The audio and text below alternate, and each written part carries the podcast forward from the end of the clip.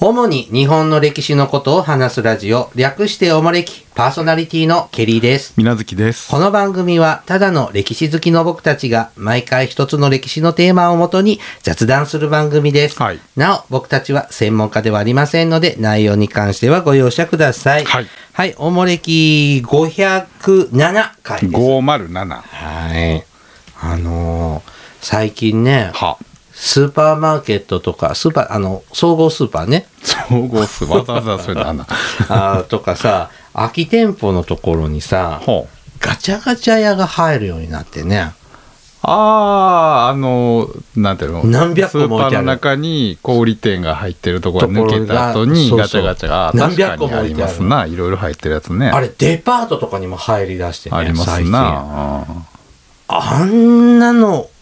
まあ、その、すぐ撤退もしやすいから、まあまあまあまあまあひあのね、なんか中継ぎにはいいのかなとは思うけど、あ、あ売れるのかねあんなにガチャガチャ。誰でしょうな。外国人が買うとかいう話は聞いたことあるんですけどね。やる最近ガチャガチャってしてますたまにほら、ちょっと欲しいなってあるじゃん。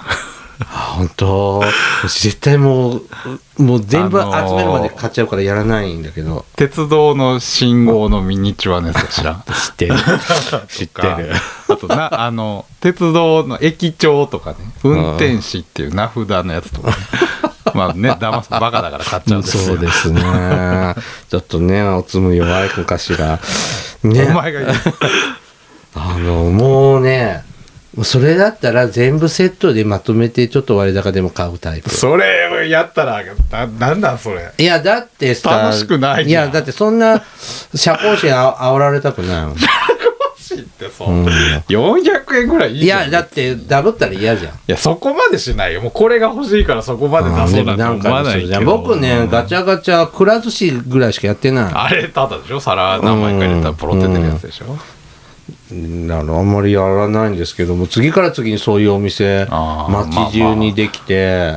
こういうまあでもバ本カを当に狙う欲しかっでしょたうねら、うんこっちで売り切れてたらあっちとかって回れたりするってことか。そうやな、うんそんならさガチャガチャ屋さんの店員になったらすこうすっぱ抜けるんちゃう のお金さえ払っとけば別にいいじゃんね,、まあまあまあそうでしょうけどね高いんでしょそういうガチャガチャって20円とかでできないんでしょ20円っていつの話 子供の頃10円とか400円でしょ20円じゃなかあーった昨日聞いたやつだったらもう400円500円でしょねえ700円とかもあるよね今高いでしょうんそれも躊躇するんだまあその分クオリティはねうんまあまあまあまあ高いね確かで僕ガチャガチャ本当にしないんだけど、うんそうそういうのをちょっとガチャガチャ以外でお菓子のやつとかもあるじゃない、はいはいはああいうので中身だけ揃ってるの全部買ったフィギュアが持ってていああそれがね日本地図、日本地図うん、ほうその山とかちゃんとあの立体なほうボコボコして各都道府県ごとになっててほうそれ全部くっつけると日本列島できるっていうフィギュアあそのこう高低差がちゃんと高低差がどれぐらいのサイズなの日本え日本列島ににしするとあそんなにあ結る構の B4 から B4 A4 サイズぐらいになるよたらあーうん、でそれ触ってたまに一人ジグソーパズルやってるあそこのほら、そ後ろのポストとかさあれもそうですよあそうなんですねあれもガチャガチャポスト欲しかったの欲しいででしょうーんまあ幸せそうで ありがとうございます何よりですはいさて今回もですね、はい聖徳太子を 聖徳太子を特集しますで,、 3回目はいはい、で今日はですね、僕たち子供の時から聖徳太子って知ってるじゃない。で1万円札ね、一万円札でみんな大好きだったし、うんで、あとすごい人だったって聞いてるじゃない。うんで、本当なのっていうのもあるじゃん。うんで、そういう、この、聖徳太子像っていうのが、ほうほうほうほどうやってうん作られてきたのかなっていうのを見ていきます。うはい聖徳太子が死んだ後の、うん後の世の人たちがどのように聖徳太子を評価したり、はいこう、か、あのー評、評価したり、どのように、こう、理解していたかっていうのをね、うん見ていきます。はいはい。で、参考にしますのは、は聖い徳太子、本当の姿を求めて、はい。えっ、と、東野晴之さんがお書きになって、えっ、と、岩波ジュニア新書から出てる本を参考にしております。はい。はい、改めて、聖徳太子なんですが、うん生まれた年は574年。 574。で、お亡くなりになったのが621年で、 121。はい。 49歳そうですね亡くなっています。うん若いですね、はい今で言うとね。で、お父様は、陽明天皇。陽明天皇ですねお母様は、穴穂部の橋人の姫巫女。うん。これ、異母兄弟なんだよね、確かね。ああ、そうですか。そんなもんか。金明天皇の子供陽明天皇って。そうです美ね達うん金明天皇の子供同士なんだよね、お父さんとお母さんってね。ああ、本当だね、うんお母さんが違う兄弟なんだ。うん、異母異母母兄弟で。で、そっから聖徳太子とかがね、生まれてます。まあ、わかんないよね、その結婚観とかさ。まあまあまあまあねえね、うん当時は特に皇室はかなり血が濃いですからね。聖徳太子なんかも3、4人兄弟いたよね。うんだからみんな、大変だよね、あんまり血が濃いとね。ねうえ。ん、近親相関いかが、ちょっとあんまり良く ない。近親相関というか、うんうん、良くないんだよ。遺いやそれ伝、遺は良くは伝ない上にね。はい。うんさて、聖徳太子は、まあ、飛鳥時代に死んじゃうわけなんですが、はい。ね、それから100年ぐらい経った奈良時代うん。には聖徳太子っていうのはどういう風になっていたのかなということね、まず見ていきます。で、えっと、現在ですね、残っている聖徳太子に関する最も古い記述というのが720年にできた日本書紀なんです。うん。で、この日本書紀によると聖徳太子っつうのは、うん。生まれながらにして聡明で、うん。一度に10人の話を聞き分けたっていう話、はい有名ですねこまあれね、よくね、ありますね。うん、であと片岡これ現在の奈良県の王寺町王子。に出かけた時、うん。行き倒れの人に出会い、うんこれを哀れに思い衣を与えました、うん。翌日、ね、よ、この倒れてた人の様子を見に行かしたのね、部下にね。そしたらもう亡くなっていました。うん。なので、手厚く葬ったんですが、はい。数日後には、そのい葬ったとこ、ね、遺体はなくなって、衣だけ残していた、残っていたっていうエピソードが、うん日本書紀に載っています。はい。ってことは、まあ、この二つ目の話は、まあ、仏教の信心深い話の影響なのかなっていう二つ目うんこの衣を与えたっていう。衣ううんん。でこの10人一度に何人もの人の話を聞き分けたっていうのはうん。僕も子供の頃こうやって教えてもらいましたが、まあそうですもうね。 1300年前から言われてる話なんですね。一時にこう何人もに話しかけたらうねんこうよく「私は聖徳太子じゃない」とか言いましたよね、ううんんまあ、聖徳太子ゲームっていうのやってましたね。聖徳太子ゲーム、同時に56人の人にああなんか言葉のって言って、何って言ったか何個聞き取れたかはいはいはいなはいなんてこうやったりね、うんしたことありますけども、うんもう奈良時代の時点で、うんもう伝説化うんしていて、はいね神秘神秘的な話に、ねうんなっているんですね。うんであと奈良時代にはね大使伝っていううんし資料もあって、はいこれは8世紀の末の僧侶、うん明一さん、妙一慶明さんうんらが書いた伝記です。うんで、これね、この伝記の正式名は不明なんです。ほうで、一般的に大使伝って言われています。うんで、て四天王寺うん、これ大阪、そうですね四天王寺で作成制制作された絵画による伝記なんだって。うんうん。エデン。うんです。あで、えっ、と、本も今現像も残ってないそうです。はいで、このほ本とか絵も残ってなくってほう、これをこの絵を説明した本っていうのが解読本解説本みたいなのがあってこれが大使でああだから絵自体はないんで、うんうん電気も絵もないけど、ないうんその絵を電気を元にした絵を解説した本が残ってるってことね、間接的に残ってるってことね、うん、で最古のエデンなんだって、うんうんで聖徳太子エデンっていうのに、はいえー、とこれが11世紀になると、うんえっ、と誰かが書かれます。はいえっとこれ今国宝なんだそうです聖徳太子エデンっていう11世紀に書かれた本が、はいあじゃあ絵が、はいね、でこれ大きな襖ほどの大きさうんの画面に10枚はいにわたって、聖徳太子の生涯の主な場面が、えっと順序不動で組み合わされて描かれているものだそうです。うんうん、っていうこう絵か絵によるもの。うんうん、あこれだからルーツは奈良時代ね、うんでもう一個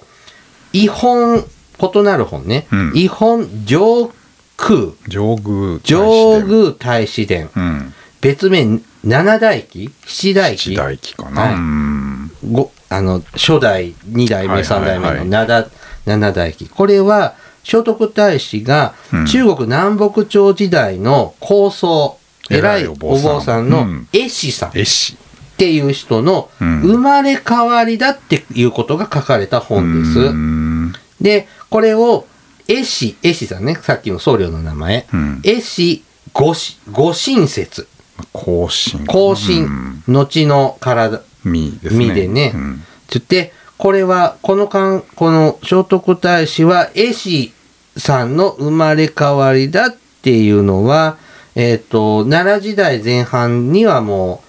う、日本中に知れ渡ってる。うんエピソードで、うんえっと江戸時代までよく語られていた話だそうです。うんでこの話は伝説なんですけども中国に起源があって絵師っていうこの坊さんがうん亡くなった後、倭国日本の王子に転生したという話がへー中国にあるそうでね。で唐にうん留学した日本の僧侶がうん聞き込んで、うんこの倭国のどっかの王子に、うんうんあの生まれ変わったっていうのを聖徳太子に結びつけちゃった。ああまあ誰とは書いてないけど、ん和国の王子やからこの人ちゃうかと、うんいうふうにっていうのでこういう話が生まれたそうです。うんもうすでに聖徳太子が亡くなって100年200年ぐらい経つとうんここまでぶっ飛ぶんですね。うんはい。これ奈良時代がルーツのね、聖徳太子の情報で、はいうん今度平安時代になります。平安時代になりますとね、えっ、と、上級皇太子菩上薩、宮上宮皇太子菩薩伝。うんこれは、え延暦、延暦総録うっんていう本。うんの一部だそうです。これね、788年に書かれた本で、おうこの上宮皇太子菩薩伝というのはその中の一部なんですが、うんここから独立して単独で読まれるようになったそうで、ああ、うん、いろんなそうですねぼ僧侶とか盆さんとかその仏教ゆかりの偉い人の全集の中の聖徳太子の部分だけが独立したってこと独ね、立しちゃったみたい。うんで、この本には、えっ、と、絵師さんから転生したっていう説が解かれています。うんで、えっ、と、この上上宮皇太子菩薩伝って聖徳太子のことを書く伝書いた伝記なのに絵師の話しかしてないそうです。あまあまあ元本が多分そうやね、うん総録だから多分偉いお坊さんの話だから、聖徳太子坊さんじゃないもんね。坊さんじゃないですうよんね、うんこういうの。で、二つ目。はい上宮聖徳太子伝補補欠記。血気うん。えーっと、月の海。月の海これ何調べる仕事してた町って、まあ、税金ですじね、ゃあ税金、あ、そ蘇葉町の町そうか。そうそうえっ、と、柏出の海、柏での海うんうんの7世紀、これ柏出さんっていう、うんなんだ、一族そうですね。の7世紀以来の記録が記された本なんです。うんで、で、この、月のおみ、おみまろ。おみ、月のおみまろ。おみまうんろっていう月人。のおみまろか。そうか月のおみやね。うんうん、で、マロ君は、聖徳太子の忠実な従者だったそうです。うんうんで、あと、聖徳太子のうん最後の奥さん、前回も出ましたけど、はい柏での「ほききみのいらつめ君のイラつめ。」うんも、この柏でのはい。家の人ですね。そうですなのでね。こ聖徳太子にゆかりのある家柄うん。です。なので、この、柏出さん地の記録で、うん。でね、聖徳太子の経典講義、うん。あと聖徳太、あ、じゃあ法隆寺の火災、はい。で、聖徳太子が亡くなる時の様子なんかが、この上宮聖徳太子伝補欠記うんには書かれているそうです。うん。だからその時代のことを平安時代にまとめてるってことなんでしょうね。そうやね。ううんん。三つ目、聖徳太子伝歴伝略うんねえ。であのきかな。うん暦ってことね暦ですね。うんこれはね、平の何菓子さんって人が、うん。よくわかんないの。平ってとこまでし平かさわかんんしかわかんなないい。うねん。平の何菓子さんがうん10世紀ぐらいに書いた本だそうで、うんえーっ、と、昔は藤原の兼助が917年にうん書いたって考えられていましたが、今は違って、平の何菓子さんがうん。 10世紀ぐらいに書いたうん。本だということになってます。うん。で、これはですね、聖徳太子の伝記とうん後日談が年月に沿って記されています。で、この本によると、聖徳太子は人間に姿を変えた観音菩薩だった。うんで、あと、前世は絵師さん。うん絵師さんだったとも語られています。はい。えー、っと、だから、何前世は絵師で、うん。まあ、絵師さん自体も観音観菩音薩。様の化身としてうんそうですね時代時代に人々を救うためにいろんな姿で現れているということですね。なるほど。だから中国では、あの頃は絵絵師師ささんんだしで、日本では大使だったと大変ですね、どうんこんな話ってさ、うん千年前の人とかもみんな信じてんのうんねえ まあ今よりは多少現実味はあったんでしょうけどねあーね。で、もう一丁平安時代に聖徳太子のことがわかるのが、うんえっ、と、東大寺養禄、うんえっ、と、あと、七大寺七大寺式巡礼式など、はで、えっ、と、これ、電略成立後、さあの、さらなる、これさっき言った聖徳太子電歴うんの後に、さらに追加バージョンの情報が加わるってことで、うんえっ、と、対聖徳太子が釈迦の遺骨、うん仏舎利はいを握って生まれていた。うんとか、2歳になって、ナム、南無仏ナム仏と唱えて合唱した時えっ、と、ぶっしゃりが拳からこぼれ落ちたっていうようなエピソードがうん追加されます。うんうんで、あとこのさっき言った聖徳太子伝略、伝歴に、えっ、と、が、まあ、伝記としてね、うんえっ、と、こう、後の世に影響を与えたっていうのが分かるようなのが、この東大寺要力とか、七大寺巡礼式とかに載っていて、えー大使が実質的に仏教の開祖であること、うん観音の化身として様々な霊能力を発揮したことなど、うんえーっと、こう、後の世に末永くこう、続くイメージが、うんをこう私たち日本人の心に刻み込んでいくことにはいなったよって言ってもう平安時代になるとうん仏様、釈迦の生まれ変わりみたいなうん状態になってきます。でもう一丁ね平安時代にあったのが上宮聖徳法王帝説はいっていうのがありいいねまでしてすねうん聖徳太子の簡略な伝記と,、うんえっと関係資料を集めた本です。はいで、近代以降ね、うん聖徳太子研究では、これが一番信頼を集めてきた資料です。うんで、成立年代から、えっ、と、異なる、異なって、5つのジャンルっていうのうん時期に分けて、えっ、と、集められているそうで、うんえっ、と、最も早くに分、時期の分類したのが7世紀末のもの。うんで、遅くできたものは10世紀ぐらいのものの資料とうんいう風なので、5つぐらいに分かれています。うんで、えっ、と、12世紀には、この本が、うん法隆寺にあったそうです。はいでも、えー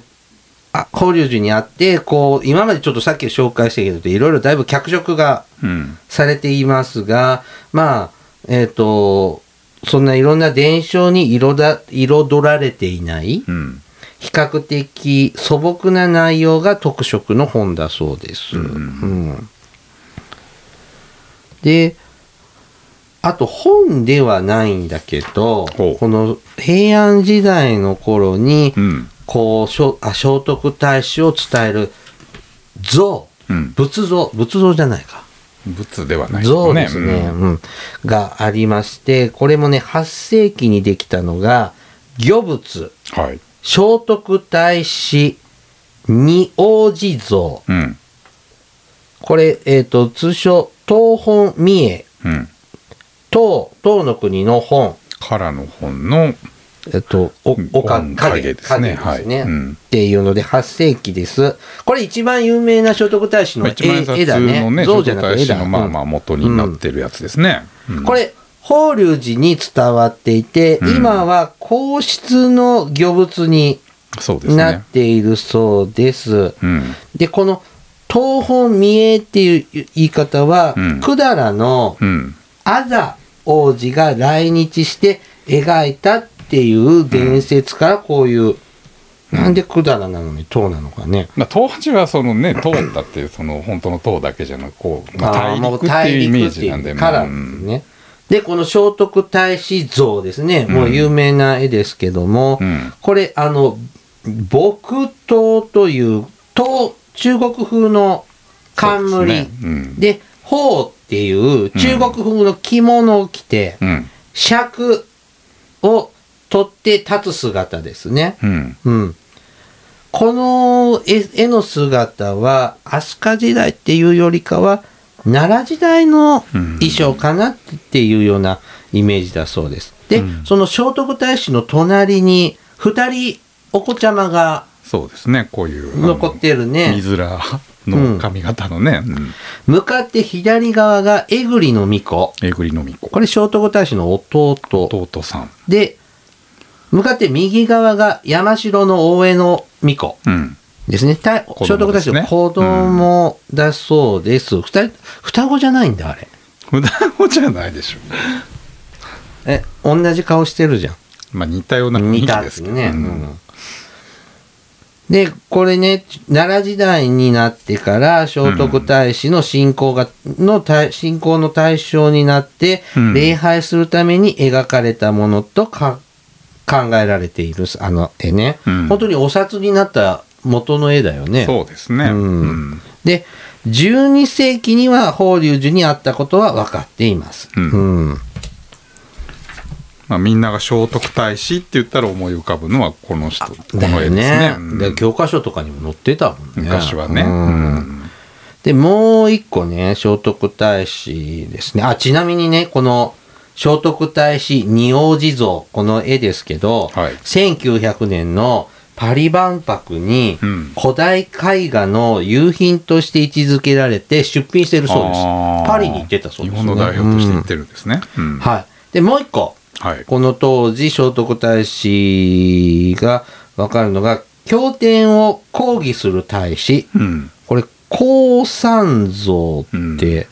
いうそうで、うんあの陽明天皇のお父ちゃん病気で死んじゃうんだよそうねですね。うんの病平癒を祈る大使像として、うんえっ、とつく作られたそれ像がと紅葉像。紅葉像かパターンがね、大体聖徳太子のお像っていくつかパターンがあって、うん。高山像っていうのは大体こう巻物をこう持って、こう抗議してるパタどんなー絵ンかちょっととこれイメージがつかないえなこれ絵じゃないと、まあ、ぶ像だと像かうん次紹介するのはなんか見たことあるんだけど、うん念仏をする念仏すそうそうるそう幼い大使これうん、とな、点でこうね手合わしてはる、うん、あの、うん坊主のねそうそうそうそうねあのうんくりくり頭そうそうのそうそうね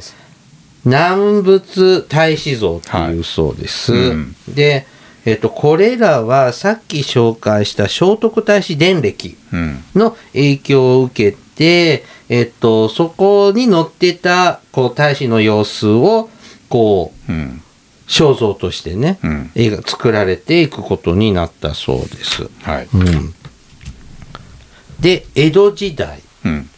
江戸時代の聖徳太子はどんなんだったかっていうと、うん仏教を日本に根付かせた人、うん仏教の保護者という面が押し出されていく傾向が強くなあ続いています江戸時代のね。で、えっと、儒学者こ国学者からはこういう聖徳太子をうんこう、結構批判するっていう人も出てきたそうで、うん林羅山は蘇我の馬子が蘇春天皇を暗殺させたのに、聖徳太子は傍観しているだけだったっうんていう、そういうふうに評価しています。うんあと平田篤胤さん平田敦たね17条憲法は中国古典の切り張りに過ぎず、うん日本古来の真偽、まあ、神道みたいなものですかね、うんに全く触れないようなことだから、そのせいで大使の子孫もうん耐えたのだ。うんまあこれ、聖徳太子の子供の山城の大江の王子とか、はい一族蘇我氏にやられますから殺されね。ちゃいますねうんうん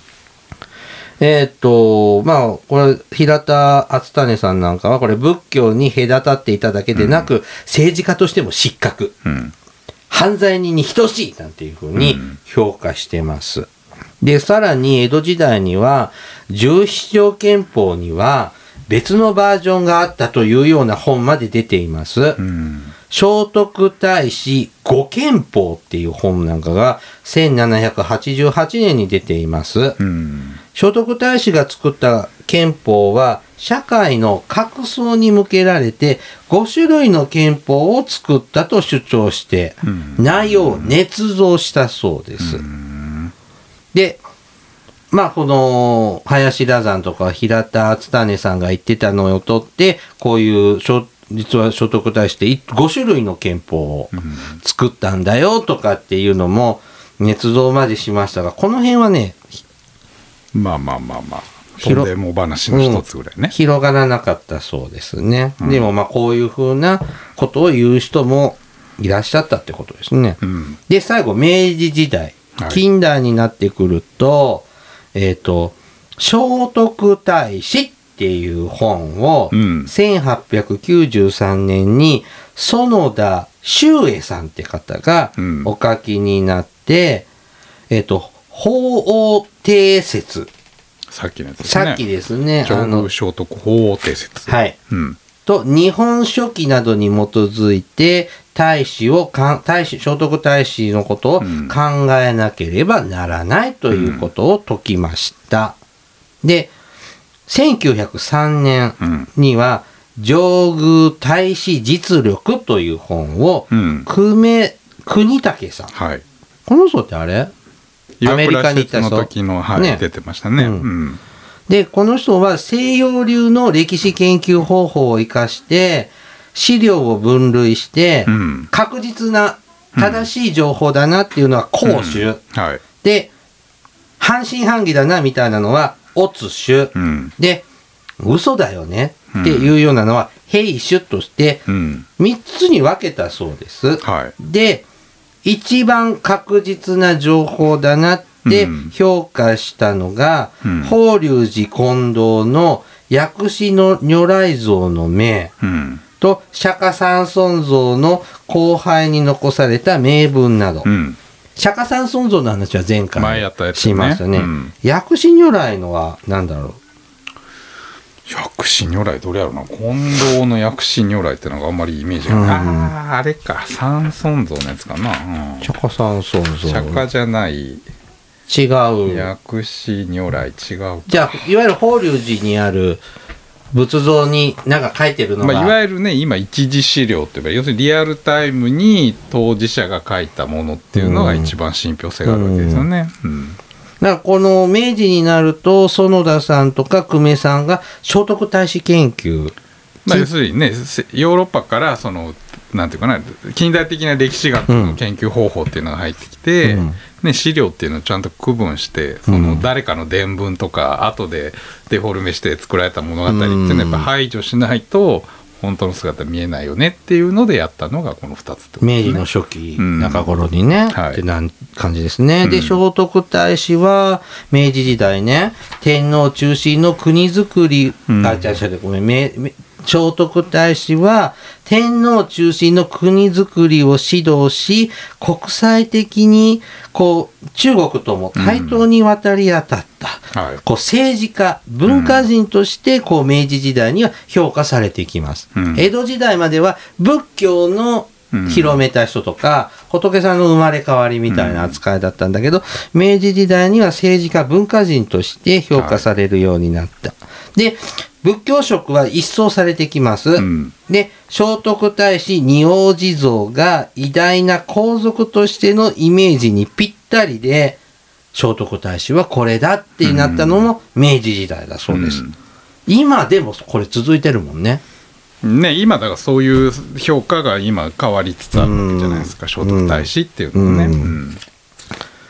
なるほ本当に時代ごとにこうね評価がやっぱり奈良から平安時代って要するに鎮護国家思想で、うんうんうんまあ、要するに仏教中心の政治の中でその仏教の日本に広めた偉大な人としてだんだん尾ひれがついてきてみたいなね。であと結構あるんですよ近あの中世以降ってほらあの親鸞がど。親鸞。うん。ね、浄土真宗を浄土開真く宗時に、うん彼がこう修行してた時に、その聖徳太子が枕元に立って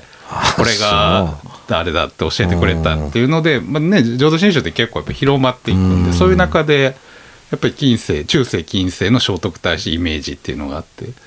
でまあ、近代になってから近代的な研究プラス、まあ、要するにね、その天皇制中心のその中央集権国家ができていく中で偉大な皇室の祖先として偉大な政治なってくんだね家で大陸に進出していく日本のイメージにも大陸と対等に渡り合った偉大な政治家っていう、ね、時代ごとのそのイメージっていうのがあるわけですよね。ままあ僕ら子供の頃は聖徳太子偉い人の代表選手みたいな。あお札だよね。うん。ね聖徳太子みたいにならなきゃみたいなね、うん感じで言われてましたが、もう今なんか、一番多いんでしょお札の肖像画で採用されたのもねあそうですねやっぱりそれもねやっぱり国家の中での聖徳太子の位置づけっていうのまがあ戦前はね、ずうんっとね、で昭和の終わりまでね、活躍されましたからね。ね今でもね、聖徳太子のお札見ると、ほっこりするもんね。まあ、ザ1万円って気はしますね。うんまあまあ、僕らの世代までなんでしょうけど。まあね、うんゆきちさんもね、40年活躍しましたけもうど、変わっちゃいますけどね。うんうんなんかね、変わるたんび思うけど、渋沢栄一の紙幣も 確か、にねもうおっちゃんやんって、ねえ、なん誰やか、ねんみたいな話うんですけどね。まだ福沢諭吉の方が貫禄あるかな。でも、聖徳太子から福沢諭吉になる時も同じようなことをうん思ったんでしょうけどね。もうないでしょうな、お札に聖徳太子が出ることってのは多まあ、分、文化人ばっかなんでしょ、今。今ね、うんちょっとそういう判断が微妙なとこっていうね。まあ、今後はね、おもれきも紙幣に、いつか採用されることでしょうからね。ケリーさんシティの流通、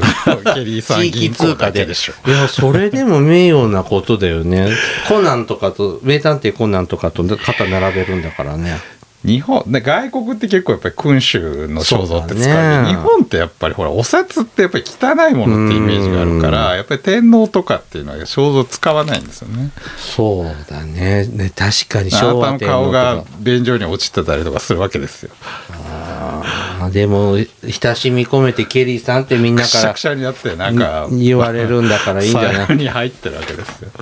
そんなんお金みんなくしゃくしゃにはしないい。やくしゃくしゃになるじゃんだんだん。まあ、折りまくってるし、折りね。まくったりとか、うんうんうんそうですよビリビリに破れたりするわけですよそうそうだね。でも、はあ鼻にこうひげとか鼻毛とか描かれるわあけですの、ちょっと山折りいくつかして ね、笑ってるようで とかね。嫌でしょ、うん、そうだね。バカにされてるようでね。そうそうそううん、まあねちょっとね改めて聖徳太子をどういうふうにみんな昔の人が思ってたか把握してたまあかっそうてでちょすっと、ね時代のやっぱりそのね要請というか、うん時代時代にその評価が変わるっていうのはなかなか歴史として面白いねお話ですねまたね夏休みなどにねリバイバルシリーズでしたねねあの法隆寺も行ってみてください、うんねちょうど今修学旅行とか普通に戻ってる今やかっもてはんな法隆寺とかね結構来てはんないろいろ行った学生さんなんかねまたちょっとなら行ったら行くでしょうなぜひぜひ報告をねお待ちしておりますはい今どんな顔思い浮かべんやろな聖中徳学太子生とか高校生ってでもさ、その日本の歴史の漫画あるじゃん、漫画日本の歴史とか。うんあれでもやっぱりさ、あの、お札の聖徳太子をデフォルメしてるのが多いでしょ寄。せたりとかねあのうん結構仏像の方とかが最近よく出るかな仏像。うんあのこう尺持ってこうこんあーなビラビラビラっていうあ冠ーかはいぶってるはいようはいはいなうんはい。あの、エーマ様みたいな。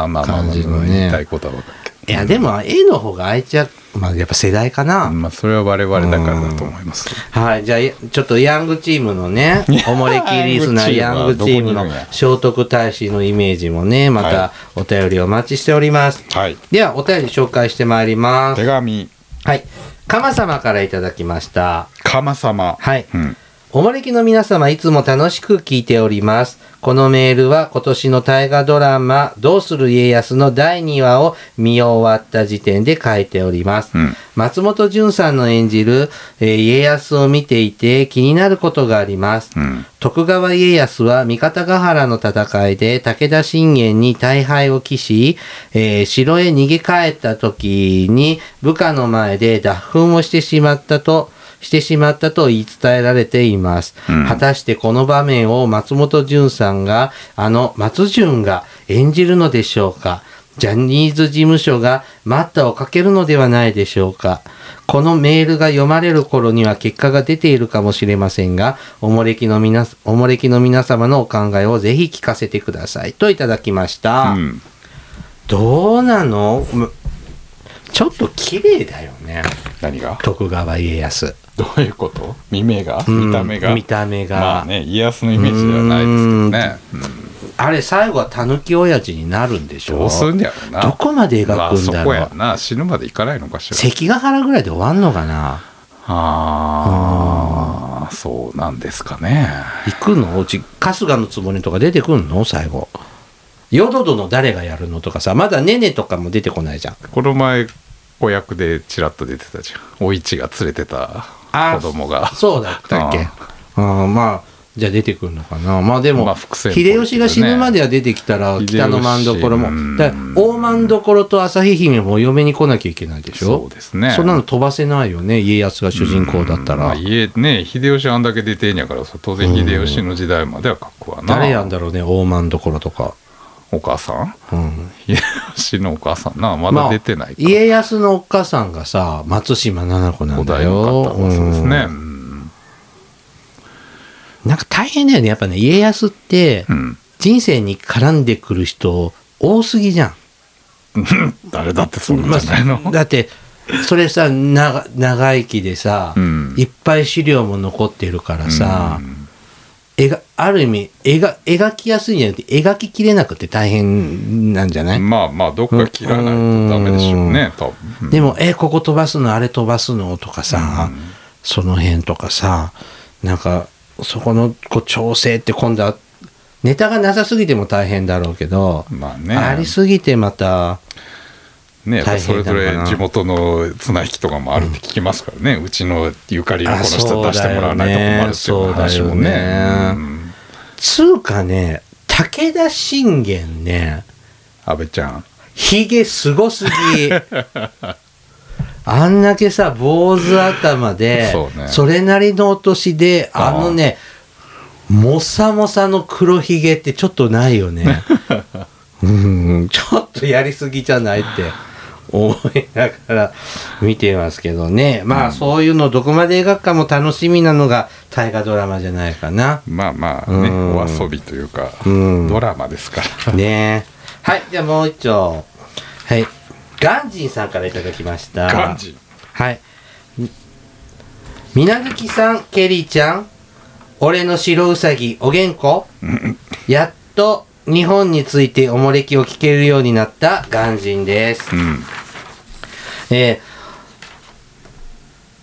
ー、おもれき146、甲冑の付け方を聞いて、ケリーちゃんがアーチェリーでお隣さんの的を射抜いてしまうというお話、うんえーマンチラの下りで爆笑したことがあります。とこしたところであります。うんさて、先日、吉野の吉野神宮に行き、後醍醐天皇にナムナムし、うんえー翌週は鎌倉に行き、鎌倉宮でいいの、グーでですね。鎌倉宮でうん相良親王に、森吉親王もあごめんなさい森吉親王にうんナムナムしてきました、うん鎌倉殿で盛り上が盛り上がった鶴岡八幡宮はひどい混雑が続いておりますが少し離れたマイナーな鎌倉宮は、えー静かな、えー空間が広がり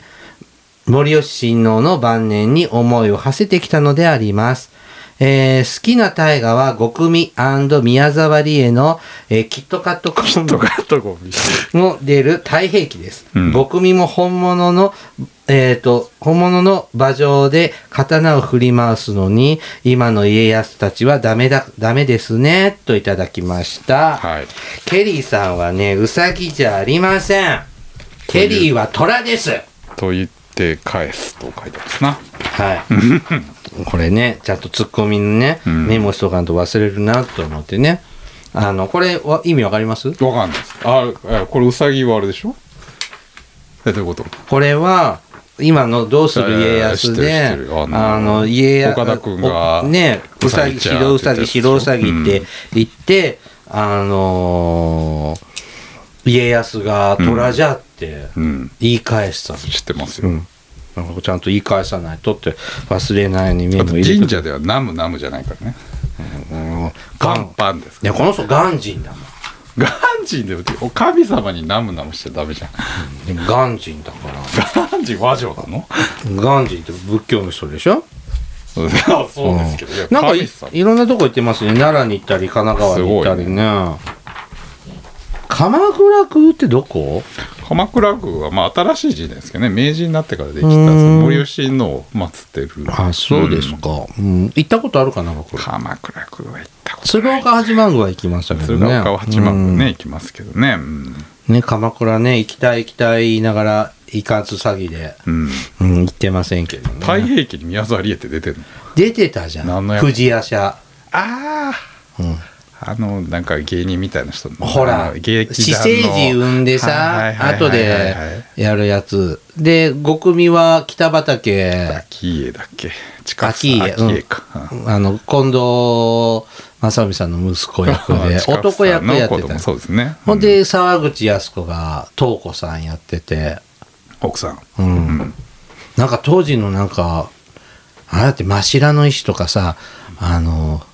的場違うあのいな、あの忘れするね。最近見ない秋か田らの。人がうんうん、柳葉浩二あーね葉ちゃんねなんか当時のトレンディードラントレンディーな人たまあまあまあまあちそうたでくすねさん出てたよね,、まあ目白押しって言ってたんですよねうんストロング金剛とかさ、はいはいはい出ててねあのふ、はい花屋社の一座でね、はいはいなんかそれね、はいなんかよく覚えています、うんんもうでもあの頃でももう尾形健さんも亡くなっちゃったしさ藤原志保さんもおも父うさんですかねねもう引退状態じゃんね。そうですねお元気なのかね。いつの話やねあんな大変30年ぐらい前にね。 10年って嘘でしょ、うんね。ははいい。はい。いろいろね、ちょっとこう南北朝旅行してきたんですね。そうですねん意図的に行かれたのかしら、はいうんね、またお便りお願いいたします。うんはい、おもれきではですね、リスナーの皆様からのお便りを募集しております。はいあの時代に行ってみたい、あの人に会いたい、おすすめの歴史漫画や歴史小説、大河ドラマなど、歴史ドラマや映画の思い出や感想、戦争の体験談など、他にもいろいろとお便りテーマがあります。詳細は各エピソードの説明をご覧ください。えー番組へのお便りは E メールまたは Twitter のダイレクトメールでお送りください。メールアドレスはおもれき2013 gmail.com ツイッターはひらがなでおもれきと検索してください。はいではまた、ポッドキャストでお会いいたしましょう。さようなら。さよなら。